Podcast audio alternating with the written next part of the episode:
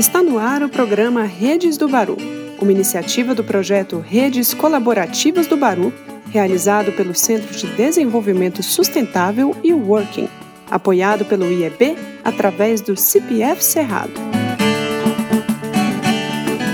Ouça agora o depoimento de Teodora Moreira, extrativista Calunga de Monte Alegre, Goiás. Eu acho muito importante de falar com a empresa grande, importante, porque aí é um, é um meio de comércio, de nós comercializar mais melhor o barulho. É, um, é uma fonte de renda, de nós ter mais e ter mais força para nós catar barulho.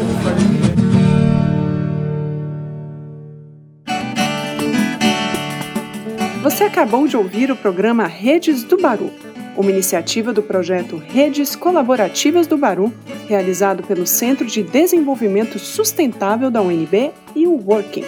Esse trabalho conta com o apoio do IAB através do CPF Cerrado. Acompanhe nossos passos pelo Facebook, Instagram e Twitter, usando a hashtag Redes do Baru.